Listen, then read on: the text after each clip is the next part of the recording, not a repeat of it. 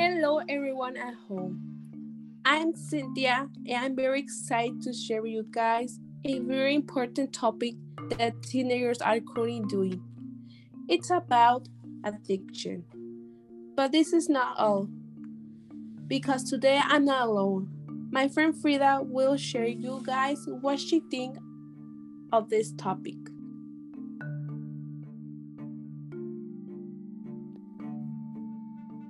That's right, Cynthia. I am Frida, and it is a pleasure to be speaking with you today about this topic. Adolescence is a time especially sensitive to experiencing new experience.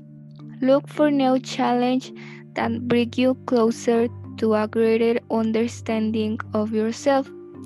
He wants to see that they have said over and over again that it is not good for him to do it or that it is not convenient for him. A movement towards the search for new challenge will carry you of different activities. Some of you can say that they will respond to an altering desire to move forward, to do what they think will make them be or be better that will bring them closer to that ideal they have dreamed of. In this way, they will accept or propose challenge to improve. For example, their psychical state or their intellectual or cultural development, waiting to learn about an area of interest or trying to solve equations or riddles.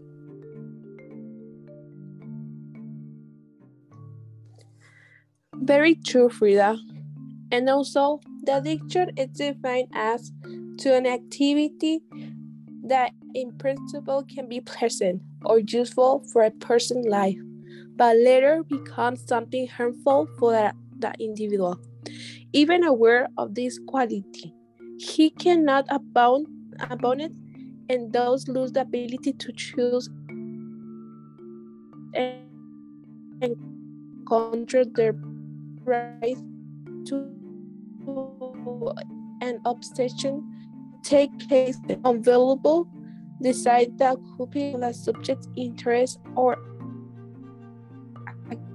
activity. There many reasons including curiosity, to feel good, to reduce stress, to feel like an adult, or to belong to a group.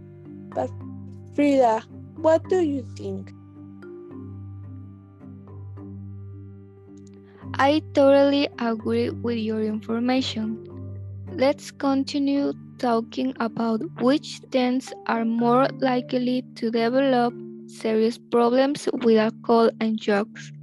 They are that have a family history of substance abuse, who are depressed, who feel little self-esteem, who feel they don't belong and are out of the ordinary.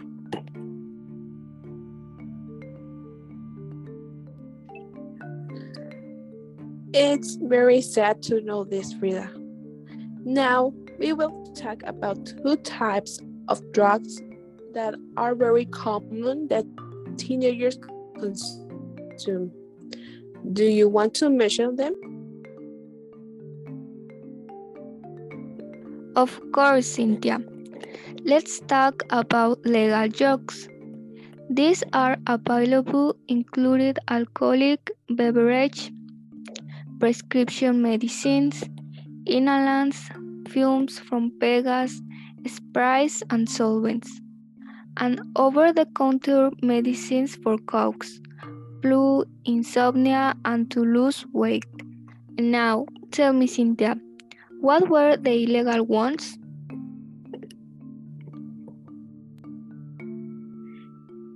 Well, the most commonly used illegal drugs are marijuana, stimulants, LSD, PCP, opium, dealers, iron, and designer drugs. The use of the illegal drugs is on the rise, especially among young people or adolescents. First, marijuana use occur in middle school and alcohol use can begin before 12 years. The use of marijuana and alcohol in high school has become common.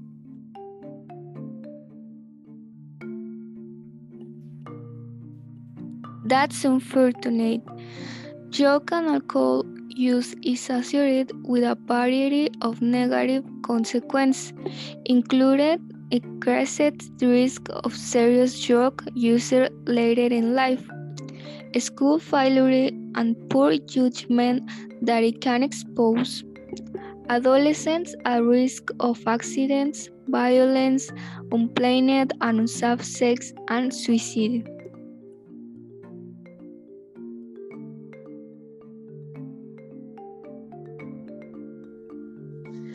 I know, Frida. It's terrible that situation. Now we will let you know about the main sign of a alcohol use and drug abuse by 10th may include there are psycho emotional of family at school and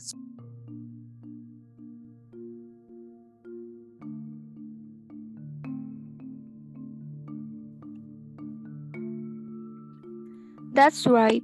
That's why parents can help their child by providing early education about drugs and alcohol, establishing communication, being a positive role model, and recognizing and sharing problems that arise from the beginning.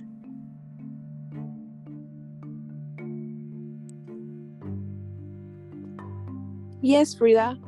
And also, it's important to know the right time to talk to teenagers. I will mention sometimes that the experts to help us. First of all, ask your children what his point of view is. Discuss the reason why he should not use drugs. Consider the mentions of the media. Discuss ways to resist peer pressures.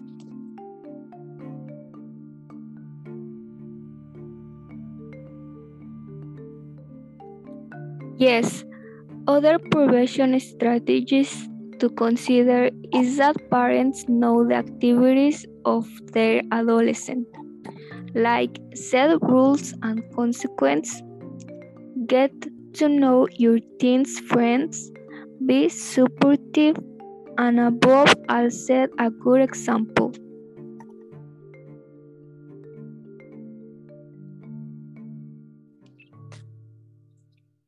Very well, Frida.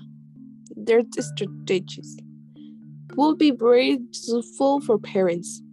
Now, I will mention the warning signs of drugs abuse in adolescents. First one, sudden or drastic change in friendships, eating habits, sleeping partners, sexual appearance, coordination, or school performance irresponsible behavior, bad comments, and lack of general interest. Breaking the rules of withdrawing from the family. The presence of medicine containers without having a disease or drug paraphernalia in your, your adolescent's room.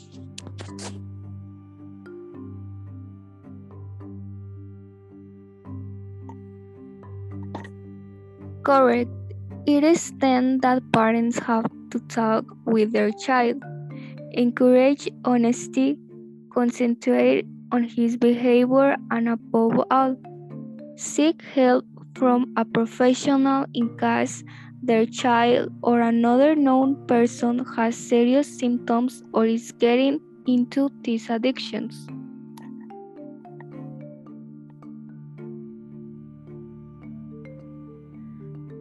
I agree with you, Frida. I'm very excited to prove this information to all the people who listen to us from home. But un- unfortunately, we must finish the podcast. Please don't forget to share this program to your family and friends. Have a great day. Bye. Bye.